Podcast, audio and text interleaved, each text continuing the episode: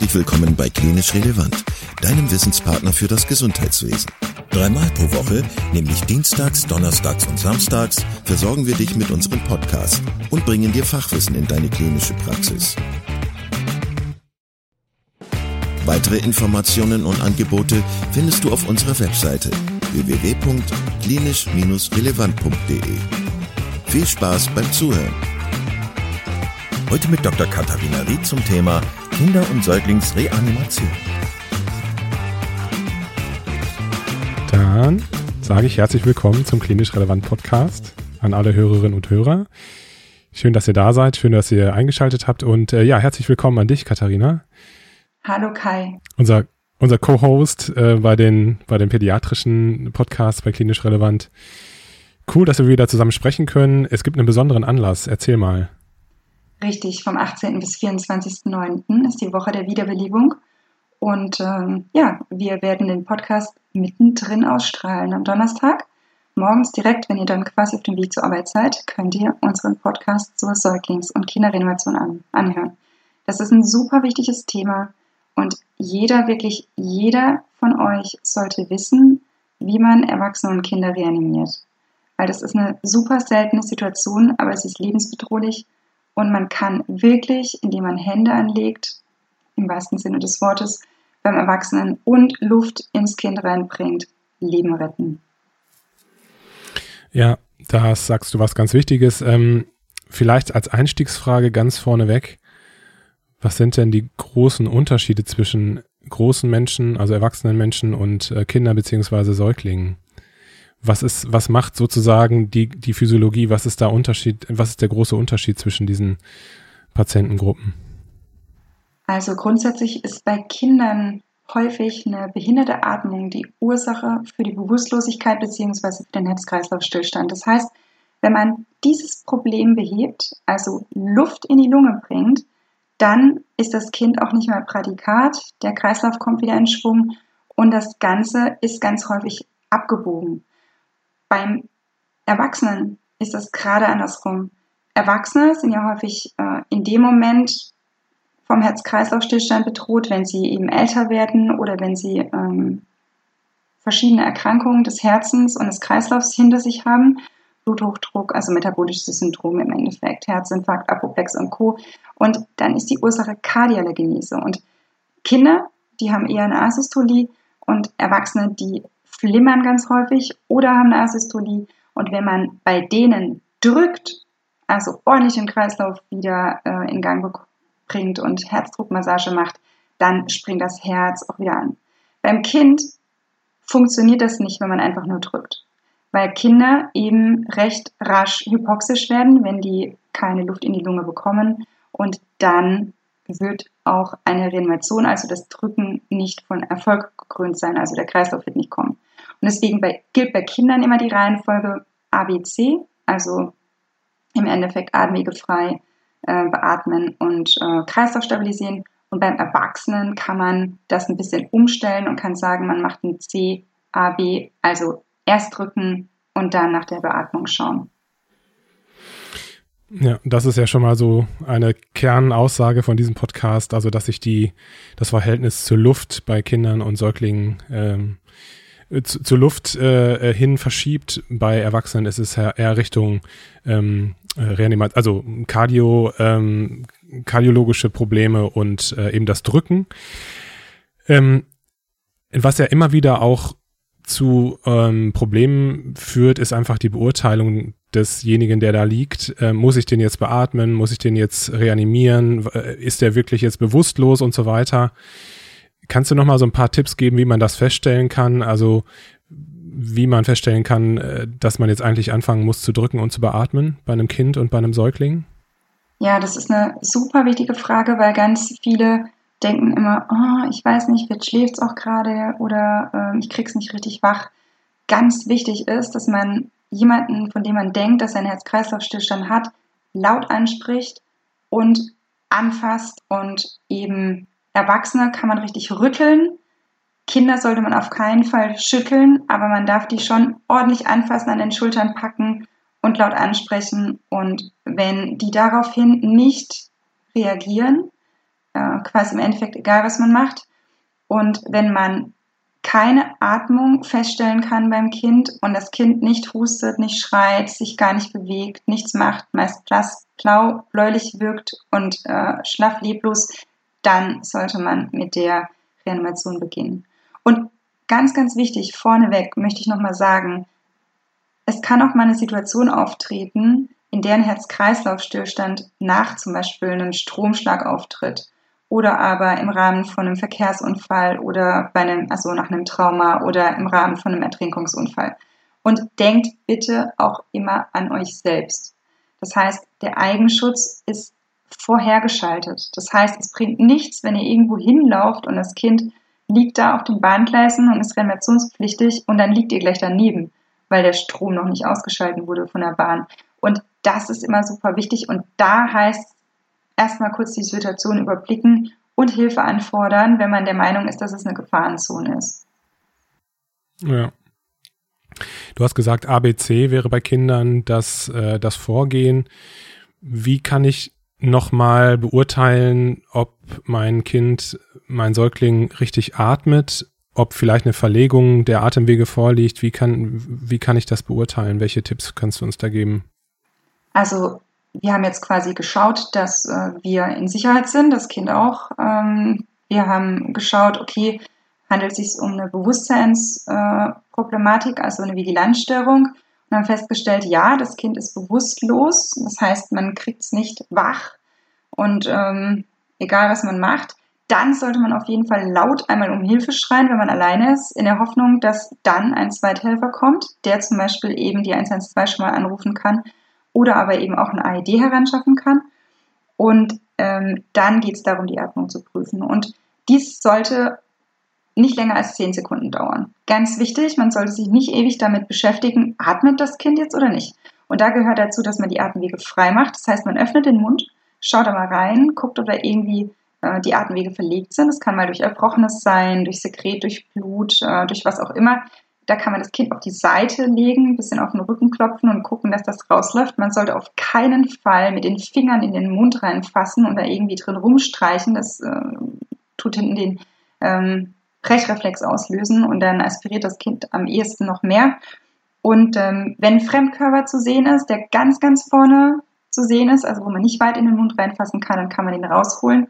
Ähm, ansonsten würde man äh, erst versuchen, den Fremdkörper zu entfernen, indem man sich das Kind, wenn es ein Säugling ist, also unter dem ersten Lebensjahr, einmal über die äh, übers Knie legt und ähm, mit der flachen Hand äh, zwischen die Schulterblätter schlägt, sodass der Fremdkörper eben ähm, rauszubringen ist.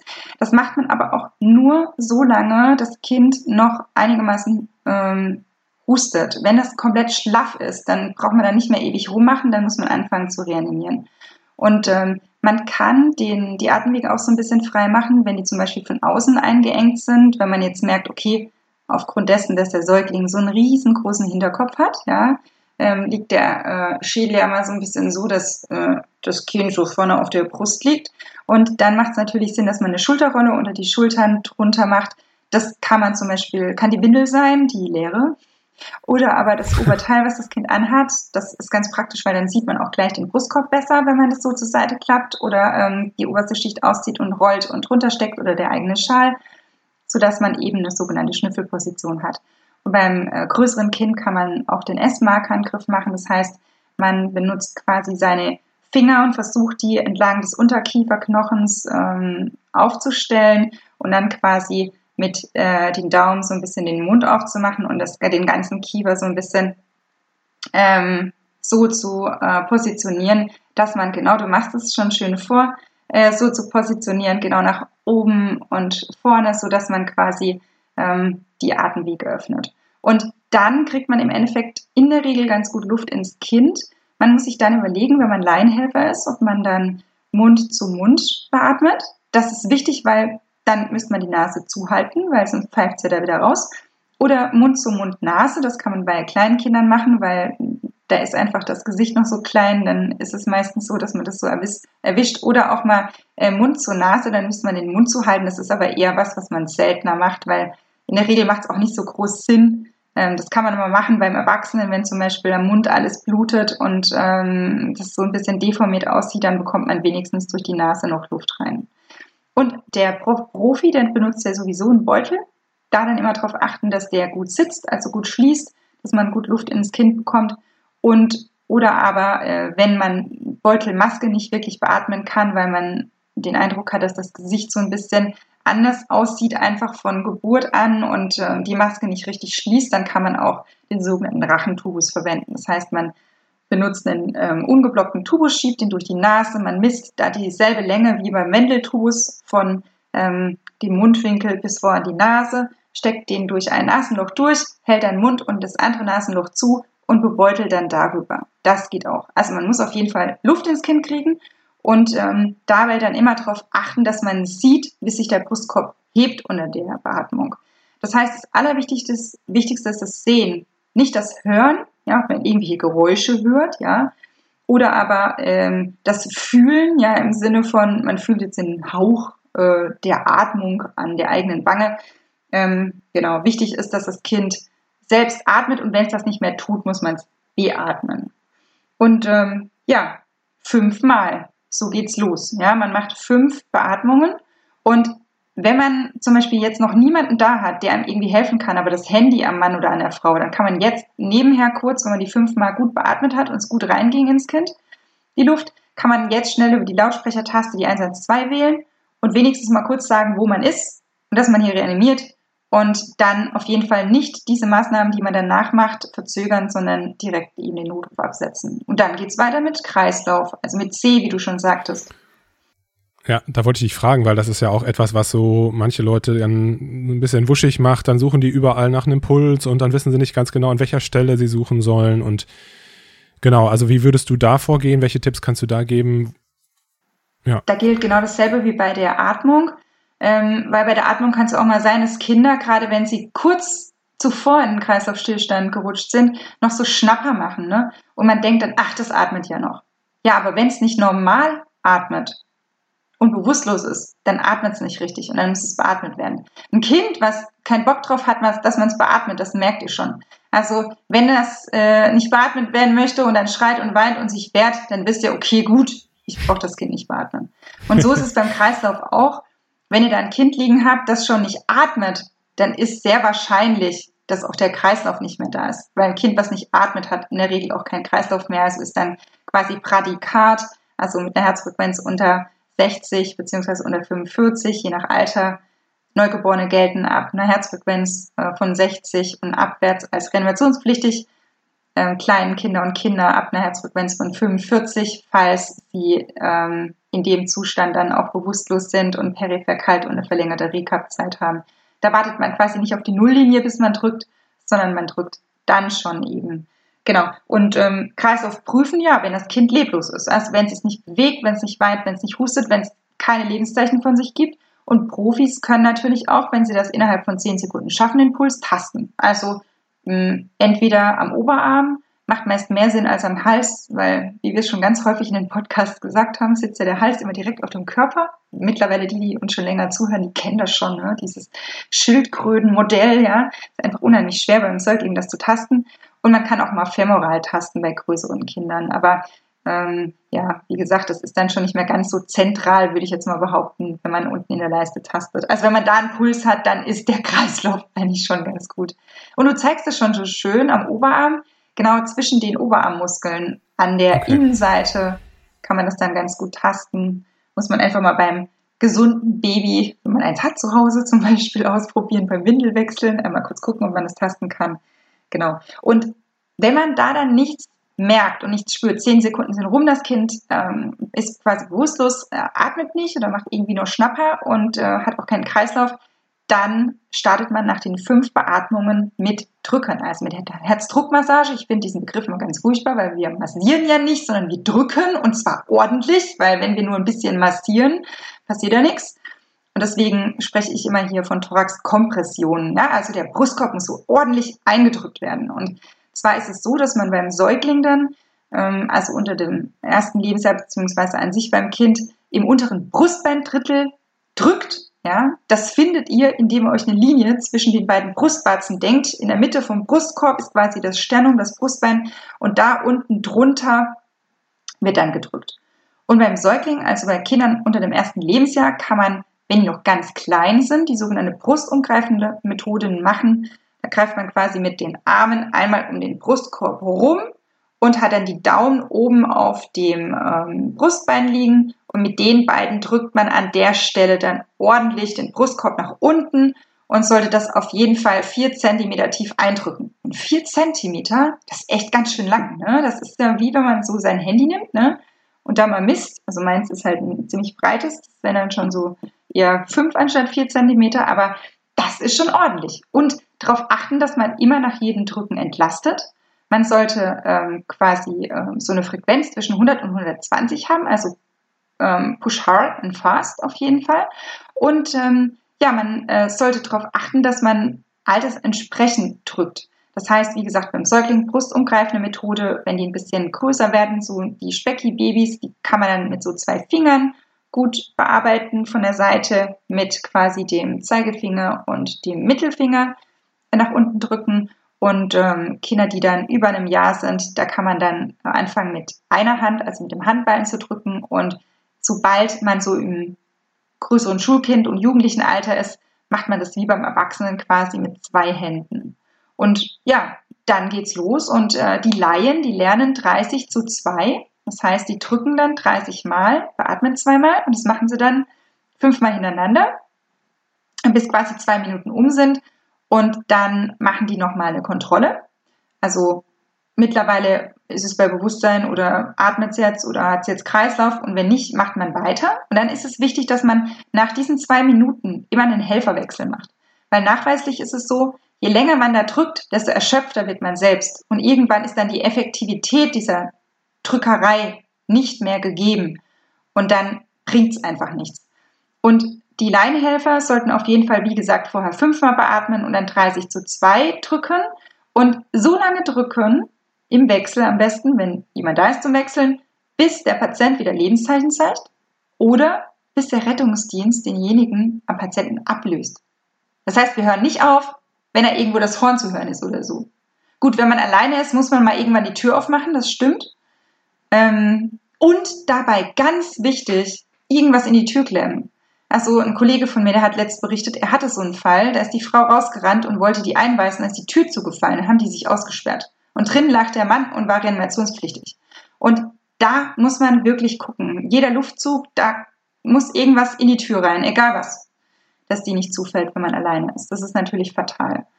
Und ähm, beim Kind ist es so, wenn man jetzt professioneller Helfer ist, dann reanimiert man 15 zu 2. Also nicht 30 zu 2, wie beim Führerschein geübt, sondern 15 zu 2. Das sollte man bei Kindern, wenn man gut geübt ist, wenn man professioneller Helfer ist, immer machen, weil logischerweise, wir haben ja ganz zu Anfang gesagt, Luft muss in die Lunge. Und je rascher man vom Drücken wieder zum Beatmen kommt, desto schneller beatmet man ja wieder. Und deswegen macht es schon Sinn. Nur man hat beim Erwachsenen zum Beispiel gesehen, wenn die Leute immer ständig quasi 30 zu 2, 30 zu 2 und das noch nie gemacht haben, dann wird die Effektivität von der Herzdruckmassage so herabgesetzt, dass man sagt, oh, also beim Erwachsenen, wo es Drücken wirklich was bringt, am besten einfach durchdrücken, bis der Rettungsdienst kommt. Da kommt es eher aufs Drücken an als aufs Beatmen. Und beim Kind ist gerade andersrum. Da kommt es auf jeden Fall aufs Beatmen an vorneweg und dann auch aufs Drücken. Und eine Sonderform sind die Neugeborenen. Da würde ich noch kurz ein paar Sätze zu verlieren, weil es kann immer mal wieder sein, dass man tatsächlich sich aus welchen Gründen auch immer, ich möchte jetzt kein Urteil darüber bilden, aber eine Hausgeburt macht oder aus Versehen es einfach nicht mehr ins Krankenhaus schafft rechtzeitig, weil die Geburtskliniken mittlerweile ja alle schließen und man immer längere Wege auf sich nehmen muss und teilweise auch keine Hebammen bekommt. Und dann gesetzt den Fall, das Kind kommt raus und äh, hat jetzt kurz die Nabelschnur um den Hals oder ähm, es ist einfach irgendwas nicht in Ordnung und das atmet erstmal nicht, dann läuft es ab ähm, so, dass man auch wieder guckt, sind die Atemwege frei? Falls ja, dass man dann anfängt zu beatmen und zwar fünfmal, so wie ihr es schon kennt. Und dann aber nach den fünfmal beatmen nicht aufhört, sondern erstmal 30 Sekunden weiter beatmet, weil man gemerkt hat, dass das häufig das Problem ist von den Neugeborenen. Die haben die Nabelschnur im Hals, die haben irgendwie gerade keine Luft gekriegt, die haben irgendwas verschluckt, also Fruchtwasser zum Beispiel. Und wenn man die dann anfängt zu bebeuteln, dann steigt in der Regel die Herzfrequenz und wenn die wieder einigermaßen besser bewegen sich und das rettet denen das Leben, wenn man am Anfang gut bebeutelt oder gut beatmet. Und dann ist es so, dass man nach den 30 Sekunden, die man halt ähm, bebeutelt hat oder beatmet hat, nochmal schaut, ob mittlerweile das Kind sich bewegt oder schreit.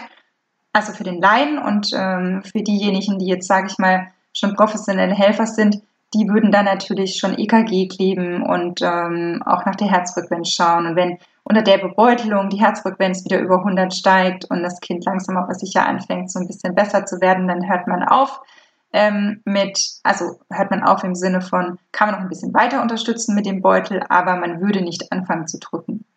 Und wenn man nach den 30 Sekunden quasi merkt, okay, da tut sich gar nichts, ja, dann muss man natürlich anfangen zu drücken und bei den Neugeborenen drückt man 3 zu 1. Und das ist schon echt anstrengend. Ne? 1, 2, 3, 1, 2, 3, 1, 2, 3. Also da ist man echt wirklich beschäftigt. Und für die professionellen Helfer gilt, man macht das so lange, bis man aus dem Kreißsaal draußen ist.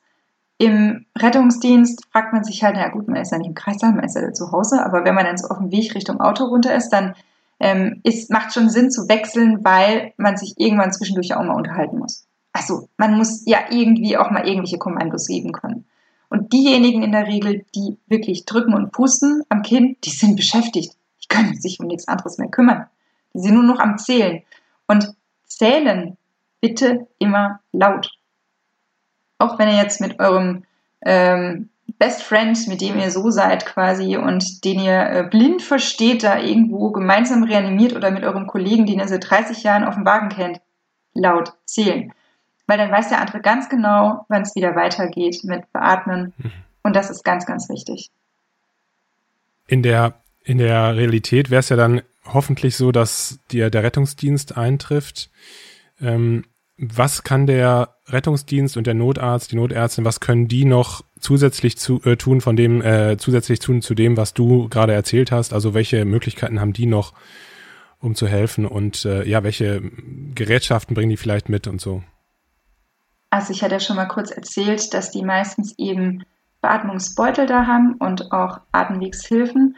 Das heißt, ähm, die können Beutelmaske beatmen, die können Güdel äh, und Wendeltuben einführen. Also in der Regel, wenn bewusstlos, dann Güdel. Das ist im Endeffekt so ein bisschen gebogen. Man versucht damit so die Zunge so ein bisschen zur Seite zu drücken im Mund, damit man eben über die Maske dann besser Luft ins Kind reinbekommt. Ähm, man kann auch ähm, zusätzlich noch ähm, alternative Atemwegshilfen schieben, also eine supraglottische Atemwegshilfe, wie zum Beispiel eine Lagungsmaske oder ähm, ja, eine Eichel. Ähm, und man kann auch intubieren. Das ist aber wirklich in der Regel nur Profis vorbehalten, die das immer wieder machen. Wenn Kinder gut zu bebeuteln sind oder gut mit einer supraglottischen Atemwegshilfe versorgt sind, dann kann man die auch so problemlos in die Klinik schaffen. Zumal die heutigen ähm, auch einen Drainagekanal haben. Das heißt, man kann die, den Magen auch gut absaugen. Wenn vorher viel beatmet wurde, ist der meistens aufgebläht. Und es birgt natürlich das Risiko, dass man nicht gut bebeuteln kann. Ansonsten bringen wir natürlich auch Zugangsmaterial mit, unter anderem auch die äh, intraosäre Bohrer, also die ICO. Da haben wir ja schon mal einen eigenen Podcast zugemacht. Äh, wer sich den mal anschauen möchte, da geht es um, wie kriege ich Medikamente ins Kind. Da haben wir das alles ein, äh, ausgiebig besprochen. Und ähm, wir bringen auch Infusionen mit, also Volumen. Und ähm, da ist es ganz wichtig, dass bei Kindern ja im Endeffekt gilt, also Luft muss in die Lunge. Und wenn unter Luft der Kreislauf nicht besser wird, dann wird natürlich gebohrt, also die intraosäre Kanüle ähm, meistens wirklich in die proximale Tibia gebohrt, um dort eben Flüssigkeit zu verabreichen, also Volumen. Meistens ist das auch ein Problem. Der häufigste Schock ist der Volumenmangelschock beim Kind. Und ähm, wenn das daraufhin nicht anspringt, dann nach Leitlinie natürlich auch Suprarenin. Das ist ein Adrenalin, ähm, was das Herz wieder so ein bisschen anschucken soll. Aber meistens, wie gesagt, die Luft macht's, das Volumen macht's, dann natürlich Medikamente wie das Suprarenin. Es kann auch mal sein, dass ein Kind flimmert, eher selten, aber wenn ja, natürlich muss man defibrillieren. Dafür hat man dann einen ähm, genau äh, Defibrillator dabei. Das ist auch das, was man so an den Rathäusern immer hängen sieht, sieht diesen AED, diesen ähm, automatischen externen Defibrillator. Sowas bringen wir mit und wir können das dann manuell steuern. Wir müssen quasi nicht darauf warten, dass der, das Gerät uns irgendwann sagt, so und jetzt bitte wegtreten vom Patienten, ich schocke, weil das ist ein schockbarer Rhythmus, sondern wir können direkt sehen, um was es sich handelt und dann auch viel schneller reagieren und viel schneller schocken. Und wenn man das machen müsste, gesetzt den Fall, das Kind hätte einen defibrillierbaren Rhythmus, dann würde man mit äh, 4 Joule pro Kilo schocken und ähm, in der Regel ist es so, dass man das, also Schocken an sich ist recht selten beim Kind und ähm, ja, nach dem dritten Schock ist wie beim Erwachsenen, kann man auch Amiodarone benutzen, 5 Milligramm pro Kilo Körpergewicht ähm, und in der Hoffnung, dass dadurch besser wird. Und ähm, ja, das sind so die wichtigsten Dinge. Natürlich muss man recht zügig auch einen Transport organisieren in eine Klinik, die dieses Kind auch aufnehmen kann, also was eine kinderintensivmedizinische Versorgung hat. Und dann geht es auch so ein bisschen im Rahmen dieser Versorgung, wenn man das ABCD hat, auch um, ähm, also genau das D eben, also man äh, schaut auch so ein bisschen, ähm, wie sieht es eigentlich aus, ähm, wie ist der Zucker, ja, den können wir auch messen, wie ist die Temperatur, haben wir vielleicht eine Infektion, die Auslöser war, eine Sepsis oder haben wir jetzt eine Hypoglykämie, weswegen der Patient bewusstlos ist und äh, aus welchen Gründen auch immer dann ein Problem bekommen hat. Und ähm, wir können auch uns durchhangeln durch die Haars und Hits. Da haben wir auch schon mal drüber gesprochen. Und ähm, ganz am Ende eben auch nochmal Fremdanamnese machen durch jemanden, der vielleicht einfach mal sich mit den Eltern unterhält, ob das Kind auch vorbekannte Erkrankungen hat. Es kann ja sein, dass es einen angeborenen Herzfehler hat oder eine andere Anomalie, die dazu führt, oder eine angeborene Herzrhythmusstörung, dass das Kind eben häufiger sowas erleiden kann. Und natürlich kann es auch mal sein, dass es einfach ein plötzlicher Herztod ist. Also, dass ähm, ja, das Kind einfach, man weiß ja immer noch nicht wirklich, woran es liegt. Man denkt, es ist multifaktoriell. Da müsste man jetzt einen eigenen Podcast zu machen zum plötzlichen Kindstod. Da haben sich die Leitlinien ja auch so ein bisschen geändert mittlerweile. Aber es gibt einfach viele Ursachen. Oder was reversibel ist, wäre eine Intoxikation. Ja? Also gerade wenn Kinder zum Beispiel Medikamente von Oma, Opa oder äh, sonst wem schlucken, die da rumliegen.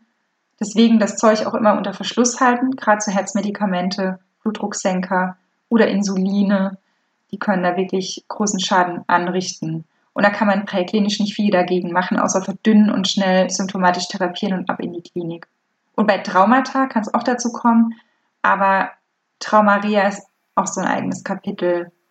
Da blutet es irgendwo im Körper, deswegen, das ist dann nochmal ein ganz anderes Problem. Da haben wir ja auch schon mal einen Podcast zu gemacht. Ähm, wollen wir noch mal ganz kurz die einzelnen Schritte durchgehen? Ist das okay?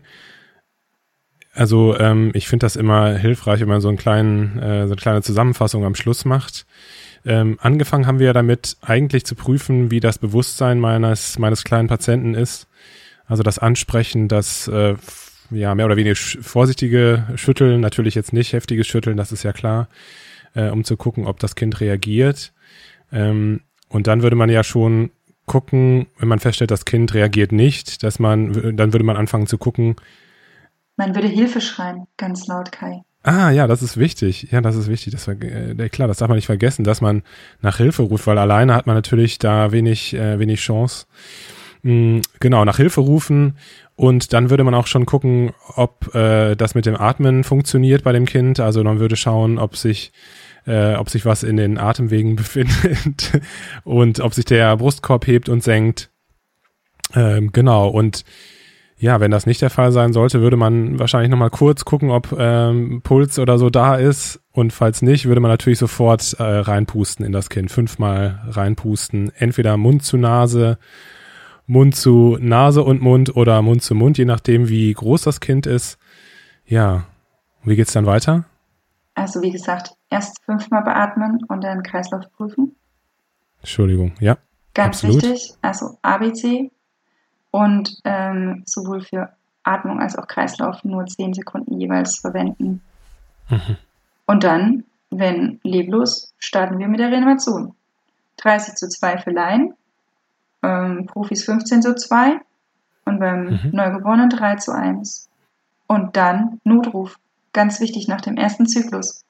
Logischerweise ist es ja bei jemandem, dem man 30 zu 2 ähm, reanimiert nach zwei Minuten erst der Fall. Und bei jemandem, dem man 15 zu 2 reanimiert, schon nach einer Minute. Deswegen ähm, Phone Fast gilt beim Kind, also rasch anrufen, spätestens dann. Zum Hörer greifen, ja. sonst kommt keiner. Und das Gute ist ja, dass man mit dem Handy dann die ähm, Lautsprecherfunktion zur Verfügung hat. Genau. Das heißt, man kann gleichzeitig, äh, möglicherweise gleichzeitig äh, sprechen und agieren. Ja, und das mit den Druckpunkten, das fand ich auch nochmal spannend äh, zu sagen, dass man eben im unteren äh, Drittel des Sternums drückt. Also wenn man sich die, diese Linie zwischen den Mamillen denkt und dann einfach unterhalb dieser Linie drückt. Man kann bei kleinen Kindern kann man eben diesen äh, brustumgreifenden, ähm, diese brustumgreifende Technik wählen, wo man mit beiden Daumen runterdrückt. Bei größeren Kindern mit zwei Fingern, also Zeigefinger und, und Mittelfinger. Und bei noch größeren Kindern kann man tatsächlich dann auch mit der, mit der ganzen Hand äh, drücken oder mit beiden Händen. Genau, und dann ähm, macht man das immer so weiter, ja? Also, wie du es gesagt hast, 15 zu 2 grundsätzlich, es sei denn, man ist kompletter Laie. Und dann hofft man, dass der Rettungsdienst schnell kommt und einem hilft und vielleicht auch noch eine Hilfsperson dabei ist, die einen unterstützt, damit man sich abwechseln kann. Genau. Und was mir ganz, ganz, ganz wichtig wäre, keine Angst. Alles ist besser, als wenn ihr nichts macht. Die Kinder, die sterben, weil die Menschen so verängstigt sind und sich nicht trauen, weder zu beatmen noch zu drücken. Ihr braucht keine Angst haben, dass ihr Rippen brecht. Das ist ein Qualitätsmerkmal. Ja, also das klingt jetzt blöd, aber eine Rippe, die kann man wieder fixieren. Den Kreislauf, wenn der still steht, den kann man nicht mehr fixieren und das Gehirn auch nicht, wenn das darunter äh, unterversorgt wurde vom, ähm, mit Sauerstoff. Und ähm, die Kinder, die sterben nicht, weil ihr was falsch macht, sondern weil nichts gemacht wird. Hm. Ja. Ja, ich glaube, äh, das ist auch mal gut zu wissen, wenn die Kinder ja doch eigentlich gar nicht reanimiert werden müssen, dann zeigen sie sich das schon, wenn man da versucht, in die Nase reinzupusten oder in den Mund. Ähm, deswegen, also ja, lieber, lieber zu viel als zu wenig in dem Fall. Ähm, guter Tipp nochmal am Schluss. Das neurologische Outcome ist oft wirklich hochgradig defizitär. Und das liegt wirklich einfach daran, dass die Leute sich nicht trauen, was zu machen. Und dass auch Kindernotfälle einfach super selten sind und die Routine fehlt, selbst bei dem, ähm, sag ich mal, Personal, was dann kommt, wenn man die 112 ruft. Und ähm, also bei Säuglingen und Kindern nach Kreislaufstillstand ist die Sterblichkeitsrate 90 Prozent außerklinisch und ähm, stationär um die 60 Prozent. Und da ist wirklich noch Luft nach oben. Und da kann ich wirklich nur an alle appellieren, egal ob Laie oder professioneller Helfer, übt das immer wieder. Nicht umsonst hat die ERC 2021 gesagt, alle drei bis sechs Monate Simulationstraining für professionelle Helfer ist angebracht. Der eine oder andere wird jetzt mit den Augen rollen und sagen, ach ja, die 6,4 Prozent aller Notfälle sind Kindernotfälle, wird mich schon nicht erwischen, ne? Aber wenn es mal so ist, denkt dran, es könnte auch euer eigenes Kind sein. Und deswegen übt das. Ja, ich glaube, da sprichst du noch was ganz Wichtiges an. Das gilt ja auch für die Reanimation an sich, also für die Erwachsenenreanimation. Man lernt es einmal, also als Laie, jetzt lernt man das einmal zum Führerschein und dann möglicherweise nie wieder. Das ist einfach, das ist eigentlich, kann man das so nicht stehen lassen. Ne? Und es gibt ganz viele äh, Möglichkeiten. Also man kann bei den Rettungsdiensten, also egal ob DRK, Malteser, Johanniter und so weiter und so fort, ähm, kann man wirklich vor Ort Kurse machen. Man kann Online-Kurse machen. Man kann Bücher dazu lesen. Man kann ähm, auf Social Media ähm, Ärzten folgen und sich dort kostenfrei Videos anschauen. Und ähm, wichtig ist mir auch, dass ihr wisst, dass kritisch kranke Kinder sich häufig einfach durch Blässe, durch Trinkschwäche, durch ähm, Apathie, durch Rückzug, durch vielleicht auch ganz hohes Fieber oder Untertemperatur, je nachdem. Und dann am Ende mit Bradykardie eben zeigen. Und dann heißt es nicht abwarten, nicht lang fackeln, sondern wirklich was unternehmen, weil die rutschen ganz schnell ab und werden reanimationspflichtig. Und das hat auch ganz viel mit Prävention zu tun. Und wir haben ganz am Anfang, als ich Kai kennengelernt habe, mal einen ähm, Podcast gemacht ähm, zum kritisch kranken Kind. Und ähm, das kann ich wirklich nur jedem sehr ans Herz legen, dass man einfach mal rausfindet, wie ist das eigentlich mit dem pädiatrischen Beurteilungsdreieck? Wie kriege ich innerhalb von wenigen Sekunden ohne apparative Diagnostik raus, ob das Kind gleich stirbt oder nicht. Genau, total wichtig, äh, das schnell einschätzen zu können. Und da fällt mir auch ein, es gibt natürlich auch noch ein Buch von dir, wo das alles drinsteht. Fit für den Kindernotfall von Katharina, super, ähm, super Buch. Für den Laien und für den ähm, Profi finde ich trotzdem auch noch interessant und ähm, genau, also da kann man es nachlesen, wenn man, wenn man das nochmal sich verinnerlichen möchte. Und ganz kurz, ich will noch kurz teasern, und zwar zwischen dem 18. und 24.09. bin ich ja in Hamburg. Ja, mhm. ähm, genau, erst auf dem Gesundheitswirtschaftskongress und dann auf dem DGKJ-Kongress. Und ich freue mich super für alle, die ich dort eventuell treffen werde von Kollegen oder auch Menschen, die dort äh, auf dem Kongress rumspringen. Und ähm, ja, ich habe auf Social Media dann für jeden Tag äh, bestimmte Sachen zusammengeschnitten und da gibt es ganz viele Infos rund ums Thema Kinderreanimation. Und ich würde mich super freuen, wenn ihr euch das anschaut. Ich bin auf Dr. Ried zu finden. Genau, das packen wir alles in die Show Notes. Wir packen dein Buch in die Show Notes. Wir packen deinen Account in die Show Notes. Und ähm, ja, viel Spaß schon mal auf dem Kongress. Ähm, das wird cool. Ich äh, hoffe ja, dass du ein paar äh, spannende Leute vors Mikro bekommst für den Podcast. Ähm, Yes, genau. fast hätte ich es vergessen. Genau. Kai hat mir schon die apparativen Sachen zugeschickt und dann werde ich jeden, der nicht bei drei auf dem Baum ist, äh, vors Mikro interviewen. Zerren. Also passt bloß auf. Macht euch gefasst. Katharina, vielen Dank für deine Zeit heute Abend. Es hat mega Spaß gemacht. Ja, dir auch, Kai. Bis bald. Bis bald. Vielen Dank, dass du heute wieder zugehört hast und unser Gast gewesen bist.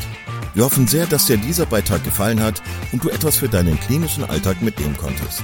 Wenn dem so sein sollte, dann freuen wir uns sehr über eine positive Bewertung bei Apple Podcasts. Falls du Lust hast mitzumachen und es einen Themenbereich gibt, in dem du dich besonders gut auskennst, dann melde dich doch gerne unter kontakt@klinisch-relevant.de. Gleiches gilt, wenn du Themenvorschläge oder konstruktive Kritik für uns hast. An dieser Stelle auch der Hinweis auf unseren Newsletter, den du unter www.klinisch-relevant.de abonnieren kannst und der dich immer auf dem Laufenden hält. Wenn du dich für unseren Newsletter einträgst, bekommst du einen 5-Euro-Gutschein, mit dem du in unserer Fortbildungsakademie einkaufen kannst. Wir wünschen dir jetzt bis zum nächsten Mal eine gute Zeit und freuen uns, wenn du bald wieder einschaltest. Pass auf dich auf, bleib gesund. Bis zum nächsten Mal. Ciao.